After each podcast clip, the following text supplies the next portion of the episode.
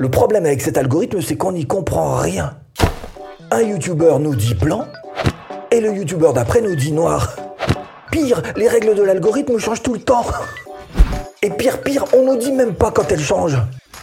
Alors ce que je vous propose, c'est d'aller à la source, aller chez YouTube, prendre l'information pour voir un petit peu comment est-ce que ça fonctionne cette histoire d'algorithme.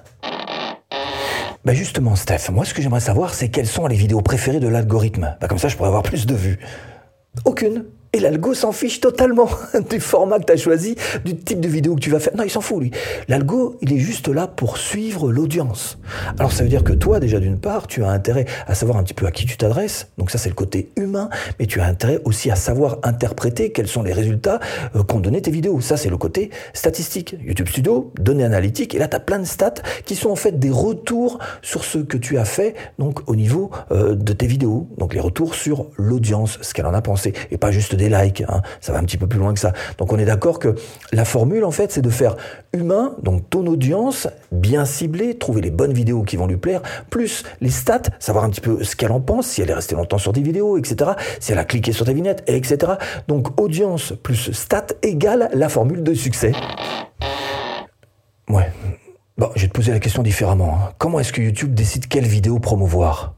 Alors ce qu'il faut comprendre, c'est qu'il n'écarte pas, il sélectionne. Et c'est vrai que tout le monde cherche plus ou moins à être dans les recommandations YouTube en ce moment. Les recommandations, vous allez oh, trouver ce terme assez souvent dans vos données analytiques, encore une fois, de votre YouTube Studio. Recommandations, c'est tout simplement euh, les vidéos qui sont suggérées sur youtube.com, donc l'accueil de YouTube, mais aussi celles qui sont suggérées une fois que vous avez terminé la lecture d'une vidéo, ou tout simplement euh, la rangée de vidéos qu'il peut y avoir sur la droite. Donc tout le monde cherche à être dans les recommandations. Mais ce qu'il faut comprendre, c'est que l'algorithme YouTube est là pour trouver des vidéos pour les spectateurs et non pas des spectateurs pour les vidéos. Et ça, ça change tout. On se rend compte en fait qu'il fonctionne dans le positif. Il ne cherche pas encore une fois à écarter certaines de vos vidéos, mais il cherche plus exactement, et c'est comme ça qu'il décide, il cherche plus exactement à sélectionner les bonnes vidéos pour les bons spectateurs. Je comprends, mais on m'a dit que ne pas avoir la monétisation n'aidait pas mes vidéos. Et j'ai pas la monétisation. Ouais, bon, on t'a dit n'importe quoi. en fait, il y a plusieurs algorithmes. On parle de l'algorithme en général, mais il y en a plusieurs sur, YouTube. Il y a l'algorithme pour le moteur de recherche, celui pour les suggestions de vidéos, celui pour la page d'accueil, celui pour la pub, celui pour la monétisation, etc. Et tout ça, c'est bel et bien séparé. Et si tout ça avait une quelconque corrélation, euh, bah, ce serait un véritable foutoir. En tous les cas, ça donnerait systématiquement l'avantage aux mêmes chaînes, on pourrait se retrouver finalement, et c'est pas du tout l'objectif de YouTube. L'objectif de YouTube, c'est aussi d'avoir du contenu divers et varié pour pouvoir plaire à tous. Donc non, ces algorithmes ne sont pas reliés, donc c'est pas parce que euh, vous avez la monétisation ou pas que ça va vous faire euh, avoir plus de vues ou pas. Ah, pareil, j'ai vu une vidéo, le gars YouTube là, il disait qu'il fallait faire une vidéo tous les jours euh, pour avoir des résultats. Alors j'ai publié tous les jours. Non, légende. Ma grosse légende. Vous voyez bien que YouTube a tendance à traiter les choses séparément. Donc chacune de vos vidéos sera traitée séparément. Et le temps qu'il peut y avoir entre chacune de vos vidéos, plus ou moins long, n'influe absolument en rien. En revanche, sortir des vidéos comme ça tous les jours, ça peut vous aider à autre chose, notamment à fidéliser votre audience même s'il y a des moyens quand même qui sont un petit peu moins épuisants, comme le live par exemple. Mais bon, ça va vous apprendre, sortir des vidéos tous les jours, à euh, en fait améliorer euh, tous vos comportements vis-à-vis de, de, la création de vidéos. Vous allez aller de plus en plus vite et vous allez devenir de meilleur en meilleur. C'est un petit peu comme les tags. Bah, les tags, euh, légendes. Allez, on oublie ça.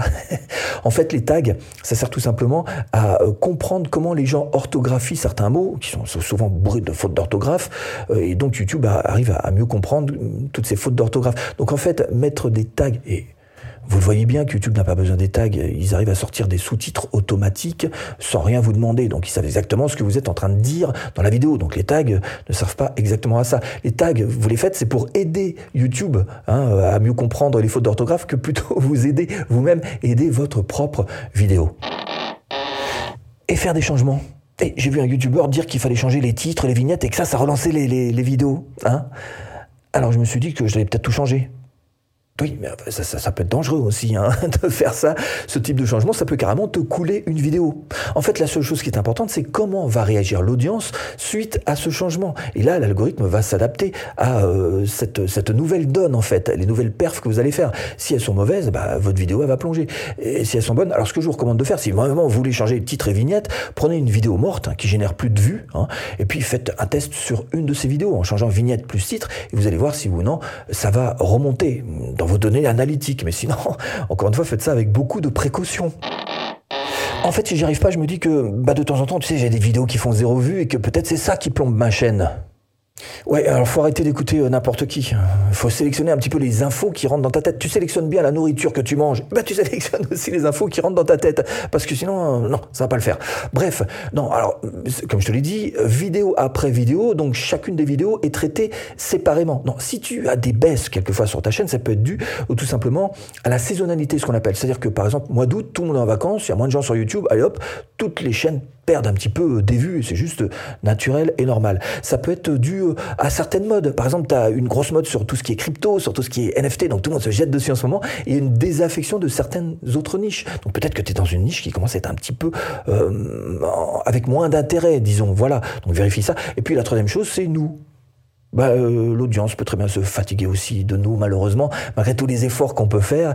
Et donc, euh, du coup, bah voilà, désaffection pour ta chaîne et baisse de vue. Faut savoir se remettre en question. Eh ben, tu comprends mieux pourquoi je suis à deux doigts d'abandonner. Hein. J'en peux plus du truc. Hein. Je voulais bosser sur YouTube pour changer de vie, pas pour galérer pour avoir des vues. Hein. D'ailleurs, j'ai moins de vues que mon nombre d'abonnés. Ah oui, mais ça c'est normal. Est-ce que tu vas voir systématiquement toutes les vidéos de toutes les chaînes auxquelles tu es abonné? Et quand tu es sur youtube.com, tu sais, à gauche là, il y a un petit euh, menu marqué abonné. Tu cliques souvent dessus pour aller voir un petit peu quelles sont les nouvelles vidéos des chaînes auxquelles tu t'es abonné Eh ben non, on est d'accord. Hein. Donc bref, oublie ce type de chiffre-là, ça compte absolument pas. Le seul chiffre, les seuls chiffres qui comptent, ce sont tes données analytiques. Tu vas te plonger dans les stats et là, tu auras la vraie réponse, le vrai retour de ton audience par rapport au travail que tu auras fait sur tes vidéos.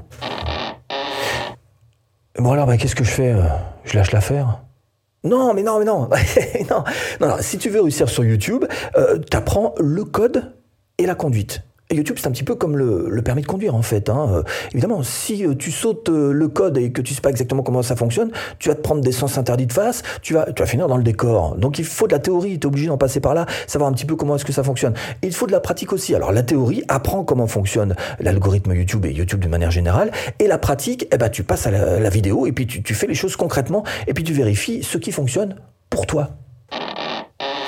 Ok, bon, je te demande pas de me faire ta formation YouTube, hein. non, mais juste au moins me donner quelques petits principes de base. ok, alors d'abord tu dois comprendre comment est-ce que YouTube fonctionne pour référencer nos vidéos. Et pour ça, il y a deux critères simples, en gros, à retenir. Le premier, c'est la personnalisation, c'est-à-dire qu'il va regarder pour chaque spectateur les vidéos qu'il a souhaité regarder et celles qu'il a plutôt cherché à éviter. Et là, tu vas me dire, mais comment est-ce qu'il fait pour regarder euh, euh, hein? Ben, Il se sert tout simplement de l'historique des vues des spectateurs. C'est aussi simple que, enfin, aussi simple que ça. Hein. Pour nous, c'est compliqué. Pour l'algo, c'est facile. C'est que des calculs. Et puis, la deuxième chose qui compte, ce sont les performances.